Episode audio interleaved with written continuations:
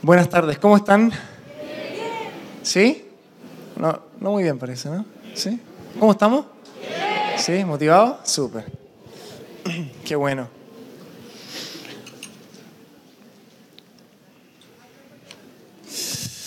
Súper, ¿les parece si oramos esta tarde? Les invito a que pongan toda su, su atención en este momento en el Espíritu Santo, en lo que Él está haciendo, en lo que Él quiere hablar, eh, en lo que Él está mostrándonos. ¿ya?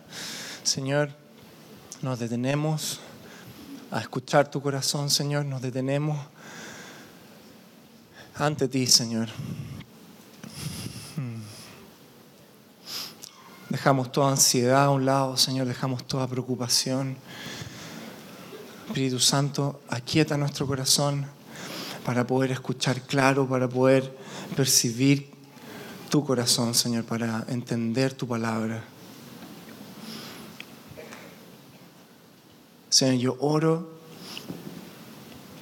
que esta tarde seamos transformados por ti, Señor.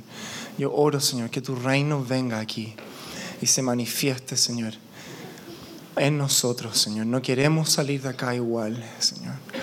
Desde ya, Espíritu Santo, oro esto, Dios, que es lo que tú estás provocando, Señor, en nosotros. Y oro, enciende una pasión fresca en nosotros.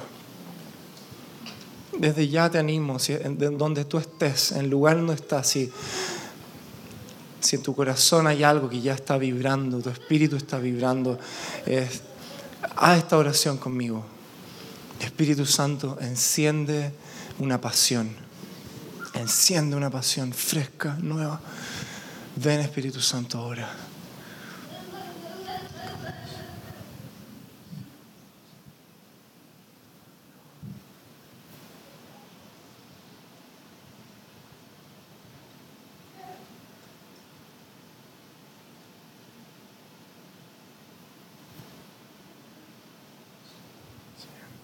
Ven, Señor, y remueve nuestros corazones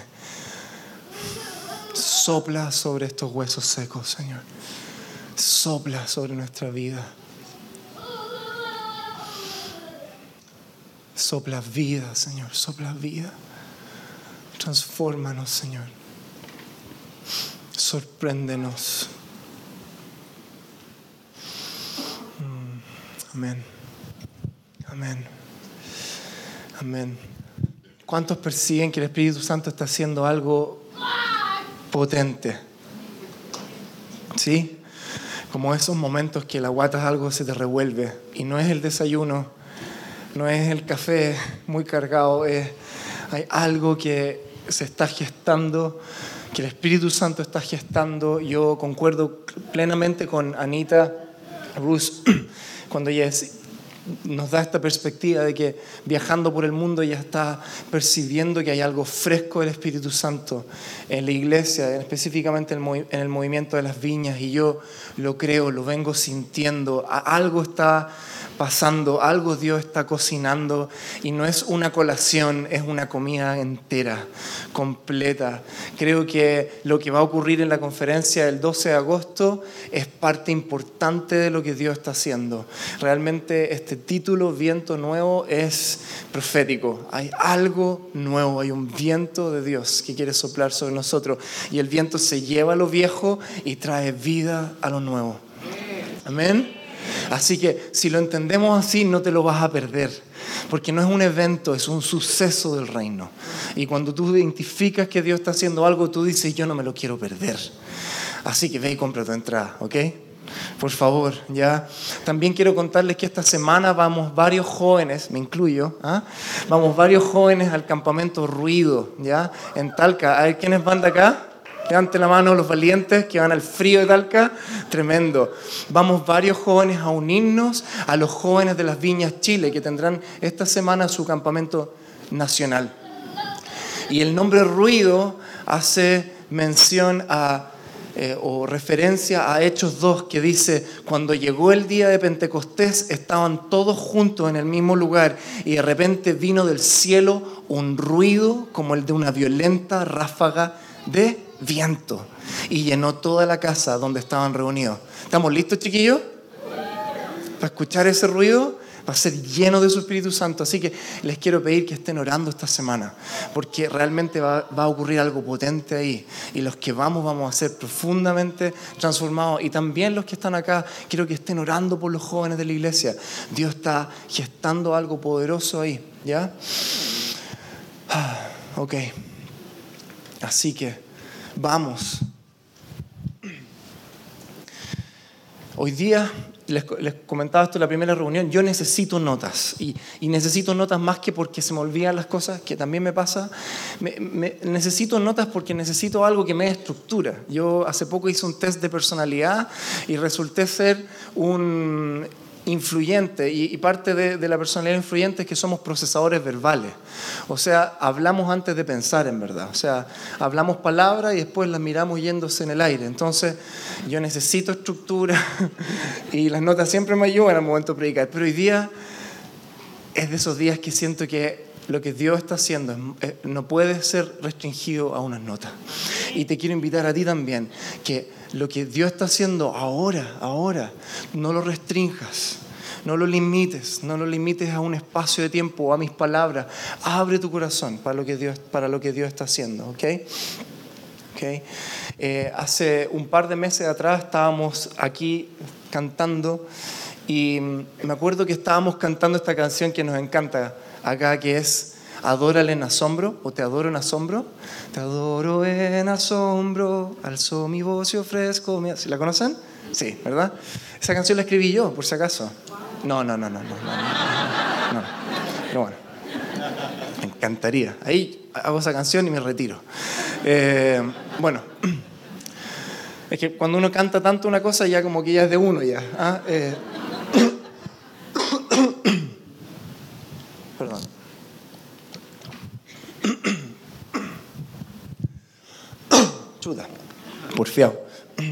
Eh, y al final de esa canción, sométete, hombre. Cantamos al final eh, una partecita que no es parte de la canción, pero en algún momento empezamos a cantar en la iglesia. Recuerdo la primera vez que la escuché, fue varios años atrás, estaba cantando Bruce, el hijo de Roger, dirigiendo la adoración, y estaba cantando esta melodía que dice más o menos, aleluya, aleluya, aleluya, ¿verdad? Sí, siempre cantamos. Y cada vez que entramos en eso, en esa zona de la canción, es como que uno entrara un camino sin retorno. Es como que uno sabe que no la va a cantar una o dos veces, la va a cantar 124 veces, es muy probable. Y se dan cuenta que el contenido literario no es muy no es muy extenso, ¿verdad? Aleluya, aleluya, aleluya. Y estábamos cantando eso esta, hace un par de, de meses atrás. Y algo empezó a ocurrir en mi espíritu, muy profundo, muy profundo. Y fue tanto que llegó un momento en que tuve que alejarme del micrófono y caer al, caí al piso. O sea, no es que caí, caí, pero me quedé arrodillado, porque fue un momento de profunda revelación de la dignidad de Dios, de, de que lo que estaba diciendo en realidad es así. Él se merece mi aleluya. Y no se merece uno, ni dos, ni tres, ni cuatro. Se merece infinitos aleluya. Y sin razones, sin nada, solamente aleluya. Aleluya. Y no solo algo en mí como se conmovió, sino que también hubo un, arrepentimiento en mi corazón. En el sentido de, Señor, perdóname porque he puesto mis ojos en tantas cosas. En tantas cosas. Me he preocupado y me he afanado por tantas cosas. Pero en verdad el único que merece toda mi atención eres tú. Y en ese momento se me olvidó lo que estaba haciendo la banda, se me olvidó que estábamos cantando. E incluso, bien honesto, se me, olvidé de todos ustedes. Y en verdad, parte del trabajo del líder de adoración es que un, estar atento a lo que Dios hace. Pero era tan profundo este momento de adoración que lo único que me importaba era decirte, decirle a Dios, aleluya. Y todo mi ser diga tu aleluya. Y desde ese día algo quedó como removido en mí, algo quedó como, ¿Alguna vez alguien se ha hecho un masaje descontracturante, esos que te duelen harto? Ya. Fue como eso. Fue como un masaje que te descontractura, te duele también un poco, pero después requiere más masajes, requiere, nunca lo he hecho, pero nunca he seguido, pero algo pasó en mi espíritu que quedó como, como que me corrieron un hueso y algo quedó como dislocado. Y me acuerdo que esa misma semana en un tiempo con el Señor estaba leyendo la palabra y no sé, yo creo que soy el único que le pasa, pero estaba leyendo la Biblia y de repente mi cabeza se fue para otro lado. Y empecé a preguntar cosas y empecé, y me pasa mucho. Y empecé a hacerme esta pregunta, más o menos, una pregunta larga, pero e, este cuestionamiento, y empecé a decir, Señor, ¿por qué es que habiéndote conocido y habiendo experimentado quién eres, podemos llegar, y también era una pregunta a nivel colectivo como iglesia, podemos llegar a un punto en nuestra vida en que nuestra fe, nuestra pasión, nuestro celo por ti pareciera en lugar de ser lo que más fuerte resuena, algo tan pequeño, tan débil, incluso pareciera que está en juego. ¿Por qué no es tan fácil llegar a vivir vidas donde el desánimo y la falta de propósito es una constante? Donde la vida cristiana pareciera ser en lugar, en lugar de ser una vida plena y abundante, pareciera ser una vida en la que me muevo por osmosis, simplemente tratando de afrontar los desafíos que se presentan en un afán de avanzar un poco más. Y esto era lo que estaba ahí removido, era como, Señor, esto que experimenté, esto que estoy experimentando ahora, esta, este asombro de ti, esta pasión por ti, ¿por qué me es tan fácil perderlo? ¿Por qué nos es tan fácil perderlo? Y el Señor me interrumpió con una respuesta en forma de pregunta como a Él tanto le encanta hacerlo. En general, cuando yo estoy preguntando algo al Señor y viene a mi corazón una pregunta, rápidamente detecto que es Dios, porque Dios muchas veces no responde con preguntas. Y Él me interrumpió y me dijo esto, David, yo dependo de ti. David, yo dependo de tu teología. David, yo dependo de tu percepción del Evangelio. Y finalmente esta pregunta. David, yo crezco o me achico si es que tú me percibes más grande o más pequeño. Ouch. Y fue nuevamente este lugar de asombro mezclado con arrepentimiento. Y algo se liberó en mí y empecé a decir esto. No, Señor, tú eres Dios. Tú creaste todo. Y tú una imagen intergaláctica. Tú te paseas por las galaxias, visitando las constelaciones. Y aquí estoy yo, ser humano, pequeñito, chiquitito, diminuto, insignificante no, Señor, nosotros no te afectamos a ti. Tú eres siempre el mismo. Tú eres Dios. Tú eres Dios. Y eso me hizo recordar este pasaje en Job.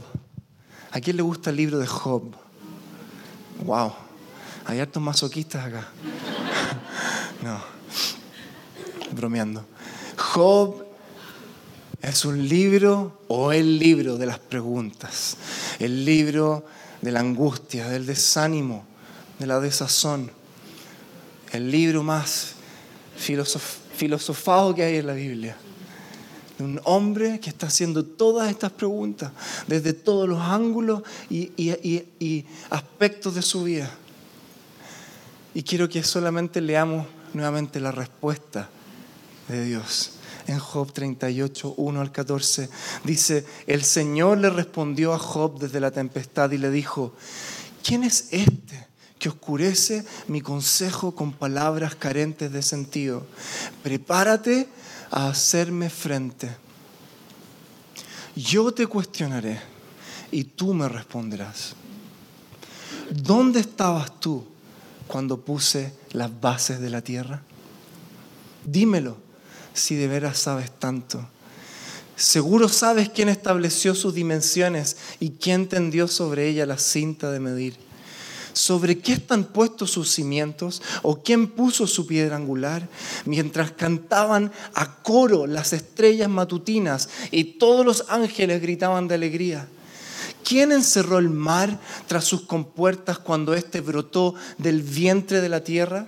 ¿O cuando lo arropé con las nubes y lo envolví en densas tinieblas? ¿O cuando establecí sus límites y en sus compuertas coloqué cerrojos? ¿O cuando le dije, solo hasta aquí puedes llegar, de aquí no pasarán tus orgullosas olas? ¿Alguna vez en tu vida le has dado órdenes a la mañana o le has hecho saber a la aurora su lugar?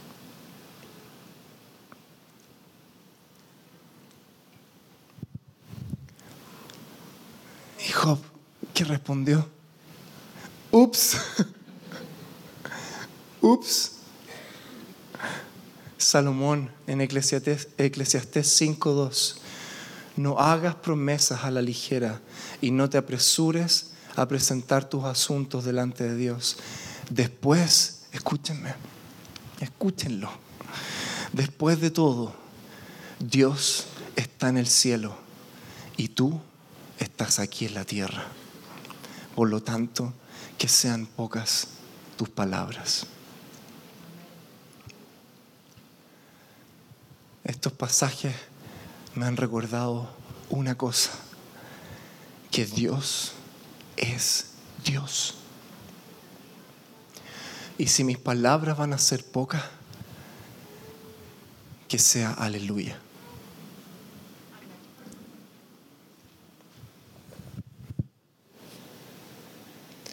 Desde este momento, y por favor póngame atención, desde este momento estoy entendiendo la respuesta a esta pregunta. ¿Por qué nos es tan fácil perder pasión, propósito y celo por Dios en nuestra vida? Y es porque hemos dejado de reconocer a Dios como Dios.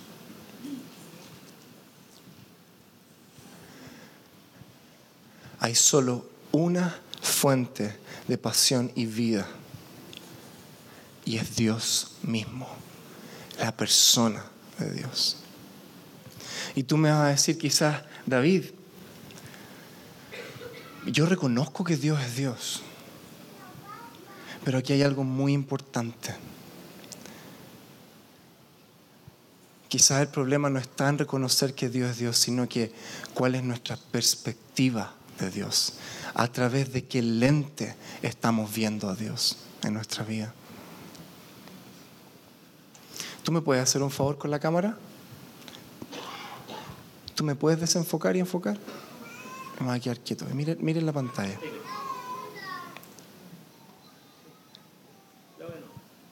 Una vez más, por favor.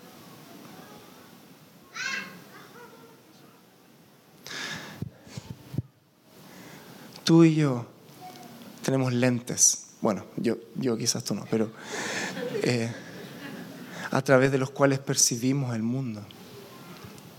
El problema a veces no es que no creemos en Dios, sino que lo estamos viendo a través de los lentes equivocados. Y cuando lo vemos a través de los lentes equivocados, pasa lo que ustedes vieron recién. Y cuando perdemos de vista a Dios en nuestra vida, el primer fruto que ocurre es que perdemos pasión. Porque nuestra vida se llena de pasión cuando nuestros ojos le ven. Y uno de esos lentes equivocados es el lente de nuestras experiencias. Iglesia, perdónenme si esta mañana voy a decir algunas cosas medias fuertes, pero créanme que esto, y no lo digo cliché, se lo digo en el amor del Señor, de verdad. Esto es para libertad. El lente de nuestra experiencia. ya sean en cualquier ámbito, laboral, relacional, familiar, salud, si nuestra experiencia en cualquiera de esos ámbitos es positiva, nuestro Dios se agranda. Pero si mi experiencia en cualquiera de esos ámbitos es negativa, nuestro Dios se achica. Ese es un lente que tenemos que votar, que Dios tiene que votar en nuestra vida. Porque Dios no cambia. Dios es el mismo ayer, hoy y para siempre. Dios es el alfa y el omega. Dios es un Dios de verdad, justo, bueno y verdadero, todos los días. Dios está en el cielo y tú y yo aquí en la tierra. Otro lente es el lente de nuestras expectativas en cualquier área, laboral, financiera, relacional, familiar, de salud. Y el problema es que cuando percibimos a Dios a través del lente de nuestras expectativas, cuando mis expectativas son cumplidas, Dios quizás se agranda. Pero cuando mis expectativas no lo son, Dios se achica. Y cuando Dios se achica, nuestra pasión se achica, nuestra fe se achica y nuestro desánimo crece y una seguidilla de cosas en nuestra vida. Y quizás esto pasa porque en algún momento, desde el día que Dios nos encontró, en algún momento del camino empezamos a creer que nuestra relación con Dios se trata de un Dios que satisface mis necesidades. Se trata de un Dios que está al servicio de lo que yo necesito, yo carezco o yo quiero. Y déjame decirte algo, eso se llama humanismo. Eso es lo que el mundo profesa, que tú y yo somos el comienzo y el final de la historia, que tú y yo somos el centro del universo. ¿Y qué pasa? Que cuando nuestra fe se, queda subyugada por esa filosofía, nuestra fe se empieza a ir a la punta del cerro. Porque si todo se trata de mi conveniencia, todo se trata de mi beneficio, ¿por qué ahora Dios no está cumpliendo mi expectativa? ¿Por qué Dios no está cumpliendo mis expectativas laborales? ¿Y sabe lo que hacemos? Ponemos a Dios en una cuerda floja. Y lo tenemos ahí. Y lo tenemos, Señor, tú sabes que hasta que no me suban el sueldo, que hasta que no me saquen de esta pega, tú sabes dónde estás conmigo. ¿En qué momento nuestra vida con Dios se transformó en Él al servicio nuestro? ¿Y en qué momento perdimos de vista las palabras de Jesús en 10:39? Si te aferras a tu vida, la perderás. Pero si entregas tu vida por mí, te salvarás.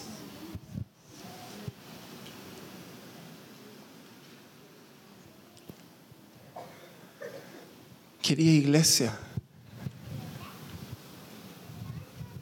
falta pasión o te falta ánimo, el tema no es que Dios no está proveyendo eso, el tema es que tienes que volver a la posición y a la postura que te corresponde ante Él. Tenemos que volver a ese lugar donde entiendo que Dios es Dios y yo aquí en la tierra. Aleluya. Aleluya a Él porque fuimos diseñados para vivir alineados así. Él es digno de adoración y yo se la doy. No Él es Dios que suple mis necesidades. Ahora, irónicamente y paradójicamente, perdón, mejor, paradójicamente, ¿sabes quién puede suplir todas tus necesidades? Dios. ¿Y sabes quién quiere hacerlo? Dios. Pero el tema es que Él lo quiere hacer desde este lugar donde nuestro foco, nuestra vida se trata de Él y no de mí.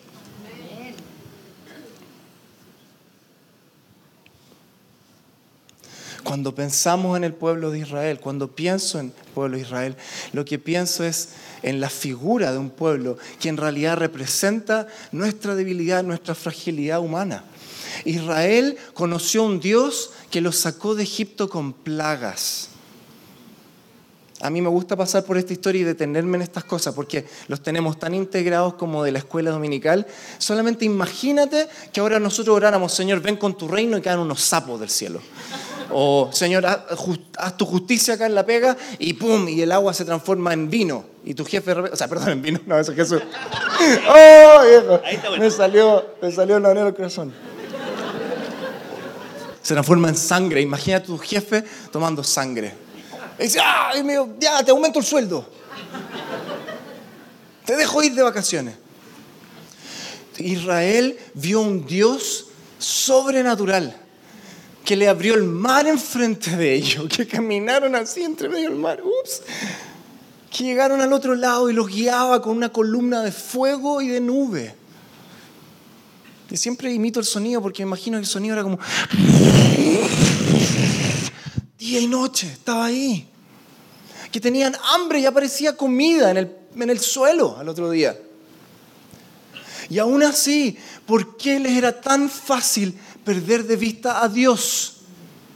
¿Por qué le era tan fácil perder pasión, celo?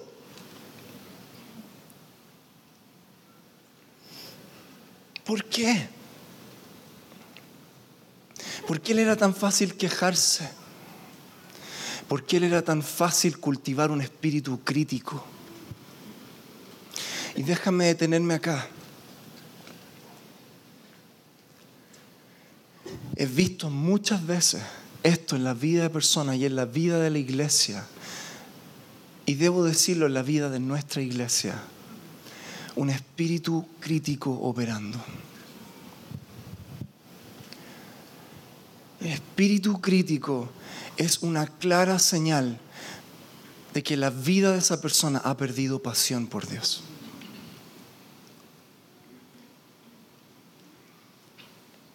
Y es más, me atrevo a decir que la crítica es un sistema de defensa que tú y yo utilizamos cuando hemos perdido pasión por Dios. Y lo que en realidad pasa es como, yo ya no tengo esto que me hace vibrar, así que voy a criticar a ese y a ese y a aquel, porque yo no me voy solo para allá. Ellos me acompañan a este hoyo. Y he visto y he escuchado críticas de cómo nos criticamos en cómo vivimos y caminamos nuestra fe. Ese ora muy poco, ese ora mucho, ese ora mucho en lengua, ese es muy sobre espiritual, ese hace esto y lo otro, ese quiere aparentar. Esos se juntan en la casa y se ponen a orar. Están locos, están chalados, fanáticos. Déjame decirte nuevamente con amor, pero con firmeza, que eso es una señal de que tu vida ha perdido foco, pasión por Dios. Porque cuando tú estás encendido por Dios, no estás encendido por la crítica. Y no andas buscando a quien criticar, andas buscando a quien honrar. Amén.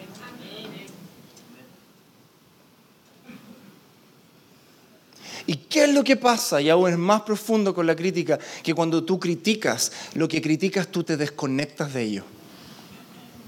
Y empiezas a desconectarte, esto no me gusta, esto no me parece, esto no lo entiendo, esto me amenaza, esto... Y al final lo que pasa es que el único afectado eres tú, porque quedaste aislado. Aislado en tu vida espiritual y empiezas a secarte y a secarte y a secarte y a secarte. Entonces ahora eres alguien que tiene la razón, pero que está seco. Ahora alguien que ha dejado clara su postura, pero que está muerto. A John Wimber, una de las cosas que más se le criticaba, el fundador de la iglesia de la Viña, que en las conferencias en los años 90 él invitaba a todo tipo de expositores. Entonces, de repente, un mismo día estaba él o otra persona de la viña predicando, compartiendo, ministrando y haciéndolo en la forma que en la viña lo hacemos, etc. nuestros valores, nuestros parámetros.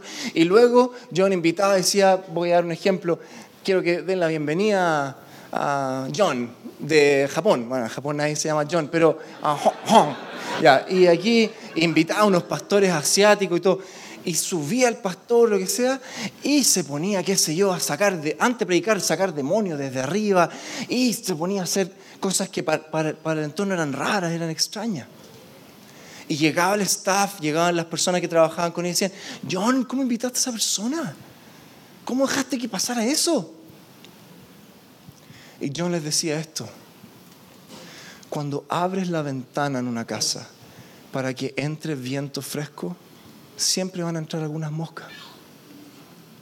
Pero yo prefiero vivir con la ventana abierta que cerrada. Y estoy seguro que eso fue lo que hizo el movimiento de la viña florecer como fue. Y me duele, porque hoy día yo veo la viña y gracias Señor que está haciendo, está revirtiendo esto, pero yo veo un movimiento apagado que se quedó con lo que aprendió, con lo que, con lo que le pareció y se desconectó de todo lo que pareciera extraño, se desconectó de todo lo que no fuera viña y ahí se quedó y se secó y nos quedamos con nuestra teología en un papel y nos quedamos con nuestra forma de cantar, pero nos perdimos pasión, pasión, pasión. El génesis de este movimiento fue un grupo de gente que estaba chata y destruida por la religión y se juntaron a buscar a Dios. No a cantar canciones taquillas, bonitas o a ponerse jeans. Era un grupo de gente apasionada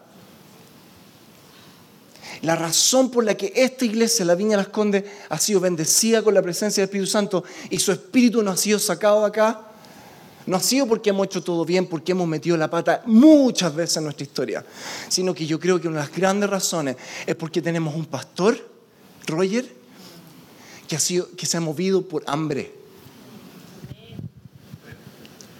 que no se ha parado a criticar o juzgar primero, sino que se ha parado como un niño con hambre y ha dicho, traigamos a esta persona, a esta persona, y muchas veces, ¿a él? ¿A ella? ¿Eso? Pero si eso es súper raro. Crítica, crítica, crítica.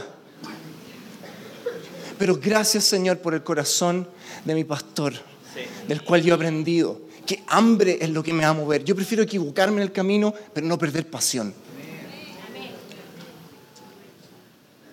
Yo prefiero vivir con las ventanas abiertas. Yo prefiero oxígeno en mi vida.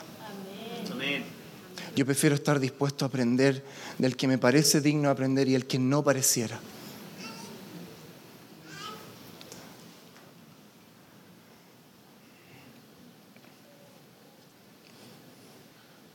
Israel decidió relacionarse con Dios bajo los lentes de su experiencia y su expectativa. Señor, tenemos hambre. Bueno, ahí les dio de comer. Pero Señor, lo que yo quería era una carnecita, un filetito, si comíamos tan rico allá, etc. Siempre había algo por qué quejarse. Siempre. Porque su lente estaba sucio. En cambio, la invitación de Dios al pueblo de Israel fue, hey, ¿quieren ser mi pueblo? Porque si quieren ser mi pueblo, yo voy a ser su Dios. Y chiquillos, vamos a armar un tabernáculo donde yo voy a estar ahí. Y cuando quieran, vengan y conversemos y conózcanme. Y ahí no se van a preocupar de qué están comiendo o no, porque su alma va a ser llena. Éxodo 33, 7, 11. Moisés tomó una tienda de campaña y la armó a cierta distancia fuera del campamento. campamento. La llamó la tienda de la reunión con el Señor. Cuando alguien quería consultar al Señor tenía que salir del campamento e ir a esa tienda. Y siempre que Moisés se dirigía a ella, todo el pueblo se quedaba de pie a la entrada de su carpa y seguía a Moisés con la mirada hasta que este, este, hasta que este entraba en la tienda de reunión. En cuanto Moisés entraba en ella, la columna de nube descendía y tapaba la entrada mientras el Señor hablaba con Moisés. Cuando los israelitas veían que la columna de nube se detenía a la entrada de la tienda de reunión, todos ellos se inclinaban a la entrada de su carpa y adoraban al Señor. Escuchen este versículo. Y hablaba el Señor con Moisés cara a cara, como quien habla con un amigo.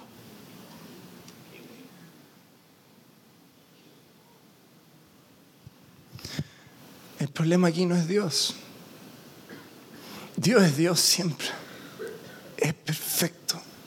Y quiero que esas palabras queden clavadas en tu corazón porque va a llegar el día malo. Quizás estás en el día malo, pero clava esto en tu corazón. Dios es Dios. No falla. No falla. Y es más, la invitación que Él le hizo a Israel miles de años atrás y sigue haciendo hoy día es, ven y conóceme. Y hablemos cara a cara. Yo quiero hablar contigo como un amigo. Pero si decidimos relacionarnos con Dios a la distancia, como el pueblo de Israel lo hizo, mirando a Moisés ahí, nuestra vida siempre estará coja siempre estará limitada, siempre estará comandada por la queja, por el desánimo, por la falta de pasión. Y te digo esto por amor, porque sabes que he visto tantas personas a quien yo amo llegar un día de tal frustración con la iglesia, con el Señor, que al final mandan toda la punta del cerro. Pero yo sé que si ellos pusieran sus ojos en Dios, ningún error que la iglesia cometiera bastaría. Si tú pusieras tu ojo en Dios, no habría pega esclavizante que lograría moverte de tu fe. Si tú pones tu ojo en Dios, no habría situación relacional, por fuerte que fuera, que te mueva de tu fe y tu pasión por Él. Porque hay uno que no se mueve, no cambia, es fiel, es perfecto, está todos los días ahí y está con brazos abiertos. Y el único que va a encender esa pasión, ese celo del cual hablaba Ale el domingo pasado, es Él. La iglesia no lo puede hacer por ti. El ministerio no lo puede hacer por ti. Te lo dice un pastor que trabaja en esto 24/7 y te digo, nadie puede hacer esto por mí, solo Dios. Solo verle percibirle, solo caer a sus pies y reconocer, aleluya.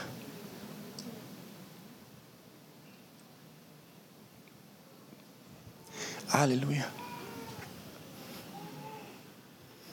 Hemos hablado tanto de identidad en la iglesia, la importancia de entender identidad, entender cuál es tu verdadera identidad.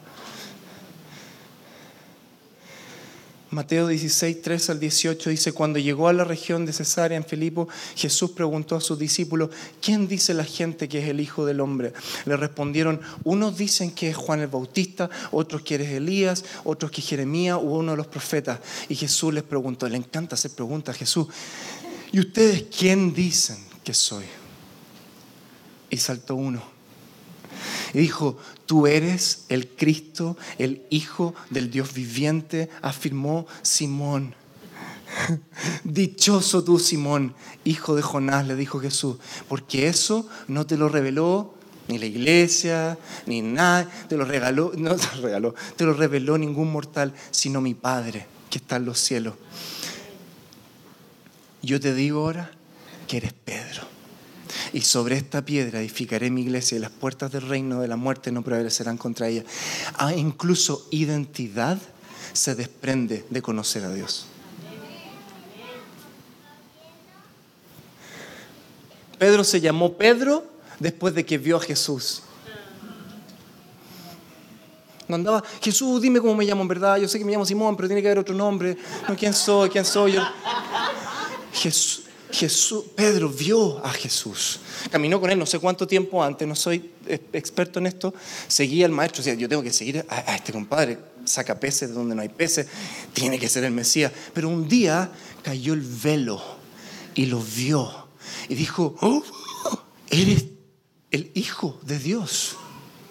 Y lo primero que se desprende de esa revelación es, bien, no eres Simón, eres Pedro, roca te vaya a equivocar caleta, pero igual vaya a ser quien la lleva a la iglesia. Porque conocer nuestra identidad no, provoca pasión real. Identidad es el fruto de conocer a Dios. Y conocer a Dios sí provoca pasión. Porque un día el Señor te habla, te ha pasado, tú eres hijo, tú eres, tú eres más que vencedor. Sí, vamos carajo, vamos que se puede. Y después está ahí el martes como, ay, pero ¿cómo era? ¿Qué era? Soy, soy, soy hermoso, soy buen, soy hijo. No estoy desvalidando esto, pero tu vida no se puede tratar de buscar tu identidad. Tu vida se trata de buscarlo a Él, Amén. de conocerlo a Él. Y uno de los may- ma- ma- mayores frutos de eso es que entiendes quién eres. Porque cuando llegas a Él, siempre te pillas con así un corazón, con así un espejo y te ves reflejado en Él. Pero cristianismo no tiene que tratarse de buscar, a ver quién soy, quién soy, quién soy, quién soy, quién soy. Porque si buscas tu vida, la vas a perder. Pero si la pierdes, la vas a ganar. David, ¿estáis loco? Sí, yo estoy predicando eh, lo que Jesús dice.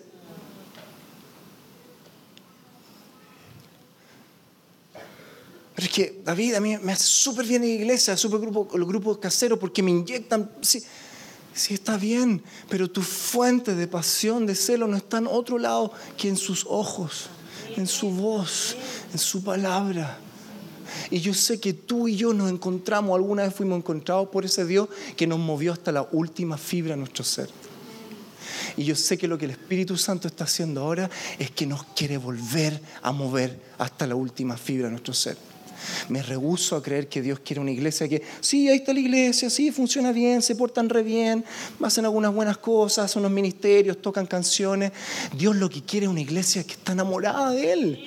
Vamos a llegar al final y vamos a haber metido las patas hartas veces, pero una cosa yo quiero rendirle cuenta a Dios, que no perdí mi primer amor. No perdí esa capacidad de asombro. Es lo que yo quiero ver para esta iglesia, es lo que yo quiero ver para el ministerio de oración.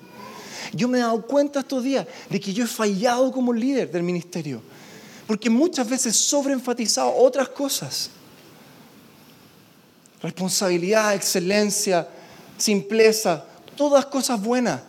Pero los chiquillos que están acá deberían ser movidos no por una cosa más que porque lo aman y no encuentran otra cosa que cantar y tocar para Él non-stop.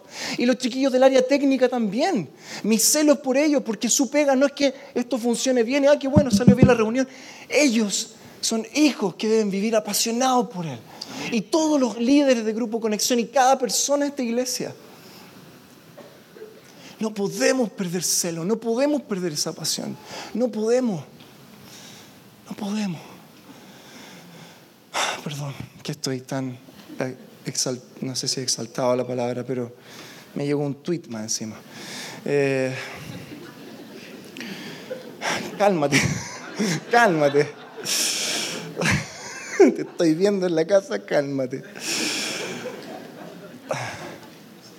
Salmo 77, y con esto voy a terminar porque quiero que tengamos un tiempo de volver al monte. Estábamos orando el martes con el staff y yo sentía esto en mi corazón. Sentía un ritmo del Espíritu Santo como de un tambor, como una marcha, como un medio africanoide. Y era, es el sonido del Espíritu Santo llamándonos de vuelta a Él. Como predicó Elías, de vuelta al monte de Oreb. Como dice la palabra, de vuelta al monte Sión, donde un día me encontré con Él. Y este campamento ruido es eso, no es un campamento de jóvenes que sale tanta plata o no sale tanta plata y hace frío, no, es un sonido de tambor de Dios. Vengan los jóvenes, viento nuevo, no es un evento más, no es quién viene, que si me gusta el predicador o no me gusta, es el sonido del Espíritu Santo. Que venga la viña, que se reenamore de mí. Salmo 77. Tú y yo hemos estado en este lugar. Tú, tú quizás estás en este lugar. Me encanta David porque es el hombre más honesto y genuino que hay en la palabra y gracias a eso nos permite identificarnos porque dice, clamo a Dios, sí, a gritos, oh, si Dios me escuchara. Cuando estaba en graves dificultades busqué al Señor. Toda la noche oré con las manos levantadas hacia el cielo, pero mi alma no encontró consuelo. Ah, perdón, eh, Pancho, ¿lo tienes ahí? Leámoslo juntos. Voy al versículo 3 o 4. Sí, porque tengo la NTV ahí. A Dios elevo mi voz suplicante. A Dios elevo mi voz, gracias. Cuando estoy angustiado, recurro al Señor. Sin cesar elevo mis manos por las noches, pero me niego a recibir consuelo. Me acuerdo de Dios y me lamento. Medito en Él y desfallezco. No me dejas conciliar el sueño. Tan turbado estoy que ni puedo hablar. Me pongo a pensar en los tiempos de antaño, de los años ya idos me acuerdo, mi corazón reflexiona por las noches, mi espíritu medita e inquiere. ¿No rechazará el Señor para siempre? ¿No volverá a mostrarnos su buena voluntad? ¿Se habrá agotado su amor eterno y sus promesas por todas las generaciones? ¿Se habrá olvidado Dios de sus bondades y en su enojo ya no quiere tenernos compasión?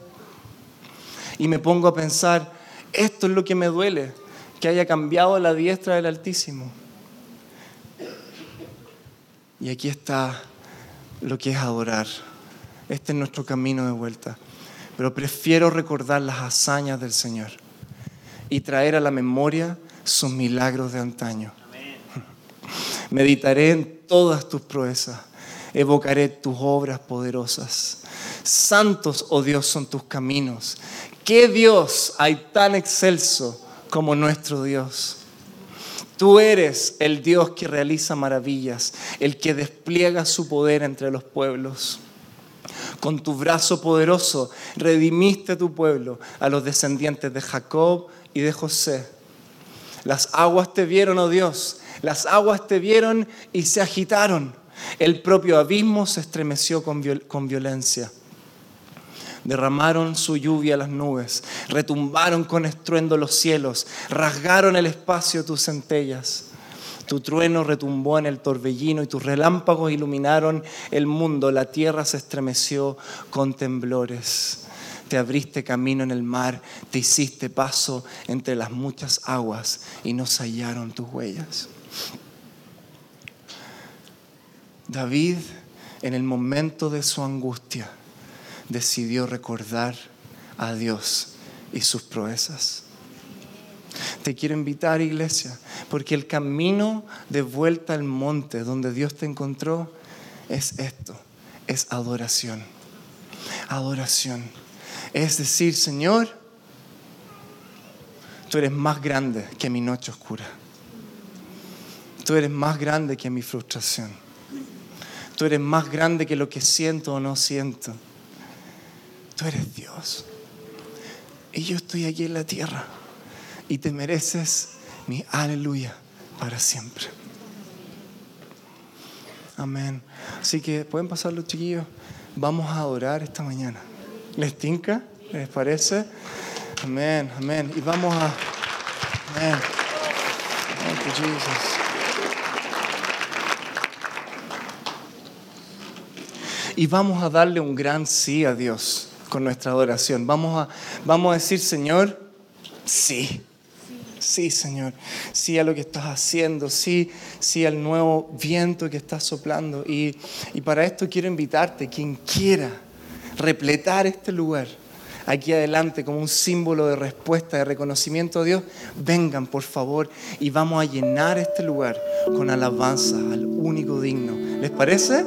Amén. Si no, te invito a que puedas hacerlo en tu asiento, obviamente. Pero me encantaría que como iglesia respondiéramos. No tienes que hacerlo presionado, pero si realmente tu corazón está esta adoración, este, este, este, aleluya, este aleluya, Señor. Quiero volver a poner mis ojos solo en ti. Ven acá, por favor, vamos a hacerlo juntos. Vamos a, vamos a hacerlo incluso con gozo. Porque si Dios nos está llamando de vuelta a Él, ¿cómo no vamos a estar gozosos? Gracias Señor que no nos deja en nuestros caminos perdidos. Gracias Señor que, que siempre su voz nos está llamando de vuelta a Él, de vuelta a Él. Amén, amén. Hay una palabra en Habacuc que dice, Señor, tus obras me tienen asombrado. Señor, yo recuerdo las cosas que tú has hecho. Yo recuerdo lo que tú hiciste en el pasado fueron obras portentosas. Pero el profeta dice, Lo único que te pido ahora, Dios, es hazlo de nuevo. Los milagros que escuchamos que el pueblo vivió, hazlos de nuevo. Los portentos, las obras tuyas, Señor, tráelas de nuevo nuestro tiempo. Hazlas ahora, Señor, en esta época, en este tiempo. Sé el Dios conocido, sé un Dios levantado. Haz de nuevo, Señor, esa cosa que tú hiciste. No queremos vivir de recuerdos, no queremos vivir de lo que nos contaron. No queremos saber de un avivamiento que hubo allá al comienzo del siglo. Lo que, es, lo que nuestros padres nos contaron. Hazlo de nuevo, Señor. Hazlo de nuevo. Haz tu nombre famoso de nuevo. Hoy día, en esta tierra, en este tiempo, en esta generación. Sé levantado, Dios. Sé conocido. Enciéndenos. Enciéndenos, Padre, para tu gloria. Enciéndenos.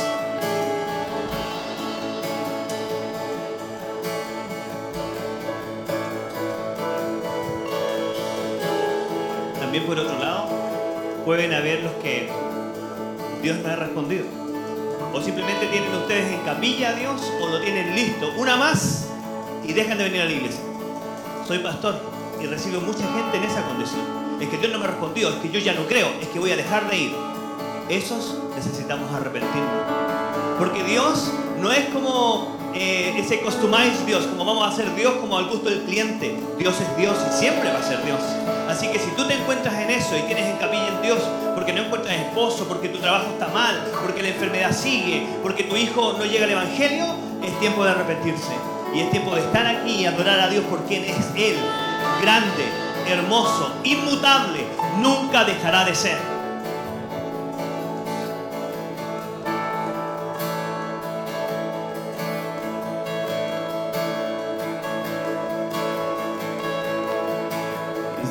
maravilloso.